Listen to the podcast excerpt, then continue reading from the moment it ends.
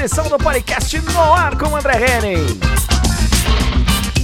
Bom dia, boa tarde, boa noite, boa madrugada, onde quer que você se encontre neste planeta que, sim, senhoras e senhores, ladies and gentlemen, Damen und Herren, ele é redondo.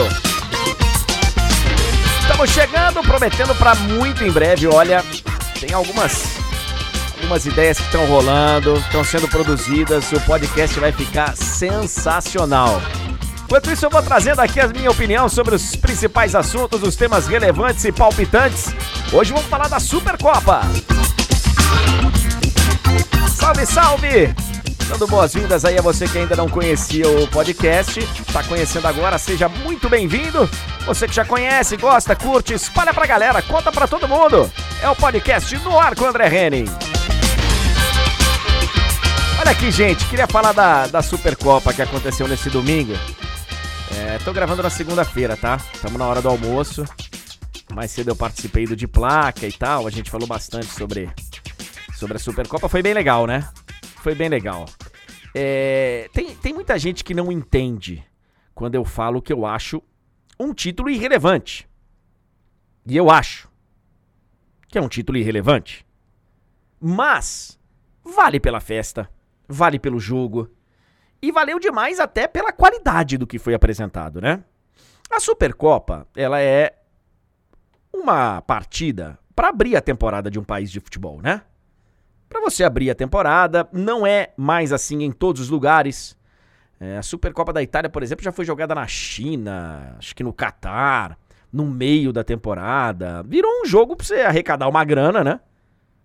E coloca lá um título em disputa.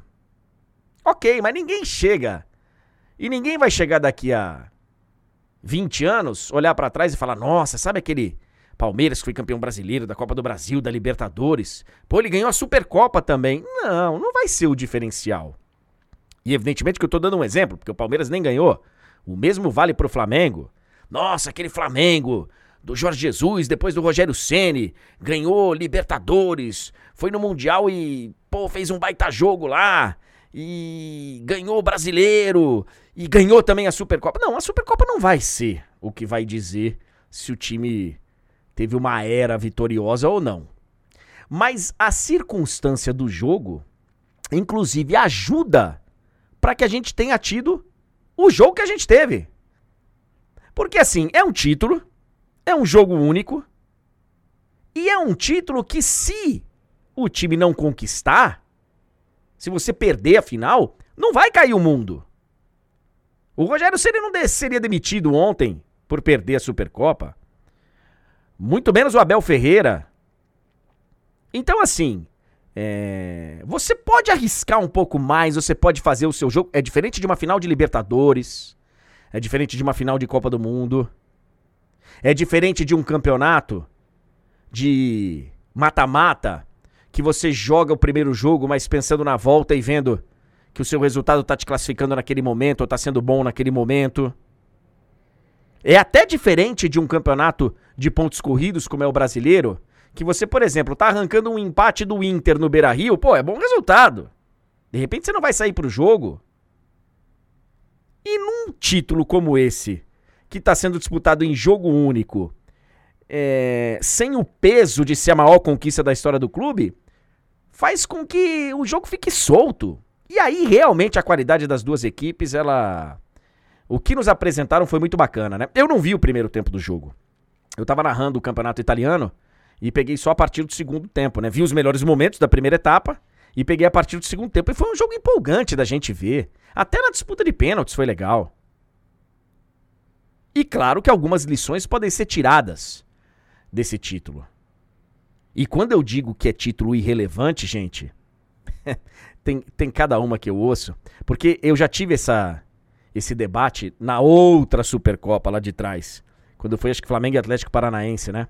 Tive uma grande discussão com o Mauro Betting, eu lembro bem, no ar, é, sobre o termo irrelevante. Irrelevante, na definição do dicionário, é com pouca ou nenhuma relevância. Eu acho que é pouco relevante, quase nada. Então, no dicionário, é irrelevante. Mas é melhor ganhar do que perder, óbvio. Tem gente que acha, ah, se é irrelevante, então pode perder. Não, eu nunca falei isso. Eu nunca falei isso. Mas acho que é um título que daqui a 30 anos, você olhar para trás, é, ninguém vai chegar e falar, pô, e aquele Flamengo, hein? Pô, aquele Flamengo ele ganhou Libertadores, ganhou Brasileiro, não sei quantas vezes tal. É, tá, mas ganhou Supercopa? Pô, não ganhou a Super... Ah, então não era tudo isso. Ah, e o Palmeiras, hein? O Palmeiras daquele tempo tal. Ele, ele foi campeão de tudo e ganhou Supercopa também? Não, não ganhou. Pô, então não foi tudo isso. Eu acho que vai passar longe, né? Uma análise dessa. Não vai ser isso que vai acontecer. A Supercopa não vai ser o termômetro, o diferencial que vai falar que você ganhou tudo, é, mas não foi tão grande assim também. Não acho. É, mas é óbvio que na hora de contabilizar os títulos, ele vai ter, né, o seu significado. A passagem pelo Abel foi conquistando tantos títulos. A passagem do Rogério Ceni foi conquistando tantos títulos. A passagem do Jorge, ou seja lá de quem for, vai ter lá um número, mas é de todos os títulos que a equipe pode conquistar na temporada o mais irrelevante. O mais irrelevante. De todos os títulos que um clube brasileiro pode conquistar na temporada, pelo menos esse é o meu pensamento. Mas é melhor ganhar do que perder. Evidentemente. Evidentemente. E a vitória do Flamengo sobre o Palmeiras teve tudo que uma partida merece, teve qualidade, teve emoção. Não deveria ter tido aquela confusão lá nos bastidores, né? Não deveria ter tido torcida, que a gente sabe que teve, a gente, né, ah, convidados e tal, estavam lá torcendo. Eram torcedores, a gente não sabe. Também não vou, não vou levantar aqui a, a, a polêmica do, do protocolo e tal, porque a gente viu recentemente que o protocolo do futebol, ele é muito mais do que o torcedor ir no estádio, né? Ele é muito mais do que isso. O protocolo do futebol, ele envolve também o cara que vai no cassino de madrugada para aglomerar e só jantar. Ele tem o cara que positivado sai de casa e coloca a vida de todo mundo que cruzar com o caminho dele em risco.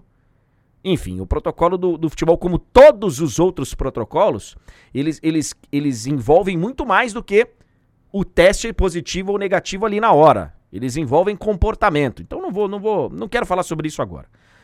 Num outro podcast a gente volta a falar sobre o tema que merece ser tratado. O que eu quero falar aqui é do dentro de campo. Palmeiras e Flamengo mostraram que se as outras equipes do futebol brasileiro não se coçarem, vão ficar muito para trás. Só vai aumentar a diferença. Até onde eu sei. Apesar de ter tido aí, acho que um leve prejuízo, é, o Flamengo na temporada, apesar de não ter tido, sabe, o dinheiro que achou que fosse ter, é, nem Flamengo nem Palmeiras, teve pandemia e tal, mas as duas equipes são saudáveis, os dois clubes são saudáveis, as equipes são ótimas e podem melhorar ainda mais. E aí você olha um, um, time que pode chegar, que é o Grêmio. Pois é, mas não é aquele Grêmio que a gente sabe que foi um dia. Acho que é um grande time do futebol brasileiro. Mas talvez não tenha a consistência que esses dois têm. Eu tenho certeza que não tem ainda, né? Ou não tem de novo na era Renato Gaúcho. A gente tem o Atlético Mineiro com um baita do investimento que ontem perdeu pro seu rival, perdeu pro Cruzeiro inexplicavelmente, né? Se a gente considerar. No futebol tudo é explicável, mas se a gente considerar investimento, né? E a gente tem equipes que estão ficando muito para trás. Muito para trás. O Santos tem uma molecada, de novo, né? Maravilhosa e tal, mas já não tem mais o Cuca. Vamos ver agora o Rolão. O São Paulo pode e deve melhorar de nível com o Crespo. Vamos ver, mas a diferença de futebol do Palmeiras e do Flamengo especificamente, que acho que o Flamengo ainda joga mais bola que o Palmeiras, ela é muito grande e se não se coçarem, os outros clubes vão ficar muito para trás. A final, a partida da Supercopa, né, essa decisão, essa final, é jogo único, ela mostrou pra gente que dá para se jogar um bom futebol aqui no Brasil, sim. A circunstância da partida, como eu disse, ela ajuda muito porque você tem o direito de jogar o seu futebol sem muito compromisso, porque se perder o título não acaba o mundo e, e é partida única. Então tem esse esse aspecto aí que diferencia e que faz com que a Supercopa possa ser melhor jogada do que outras competições. Mas a gente viu um grande nível técnico. Foi muito legal assistir esse jogo. Foi muito legal. Estão de parabéns Flamengo e Palmeiras. E parabéns ao Flamengo por conquistar um título. O torcedor ele acha que eu fico minimizando, ou que eu sou anti isso, não tem nada a ver com isso. Até porque essa, esse debate eu já tive há muito tempo em outras circunstâncias. O título, para mim, ele é, na história desses clubes, irrelevante. Pode ser que para outro clube não, né? O time ganha pela primeira vez um campeonato e ainda ganha a Supercopa, tal, legal. Mas pela circunstância da partida e por tudo que envolveu aí uma rivalidade recente entre Palmeiras e Flamengo, apesar de não serem os grandes rivais tradicionais, né? O Palmeiras não é o grande rival do Flamengo, nunca será. E o Flamengo não é o grande rival do Palmeiras e nunca será. Existe uma rivalidade recente aí bem bacana que apimenta o jogo e foi muito legal. Parabéns ao Flamengo pela conquista da Supercopa. Foi muito legal. Valeu, galera! Espero que tenham curtido aí. Pra quem ainda não conhece, estamos sempre lá na Twitch, hein? twitch.tv barra André Henning 75, twitch.tv barra André Henning 75, conversando sobre os principais assuntos do futebol e também de outras paradas, né? Tudo que é de mais relevante a gente tá lá conversando, debatendo, dando risada, se divertindo, ficando puto. Tem de tudo. Valeu, galera. Até a próxima. Boa semana para todo mundo.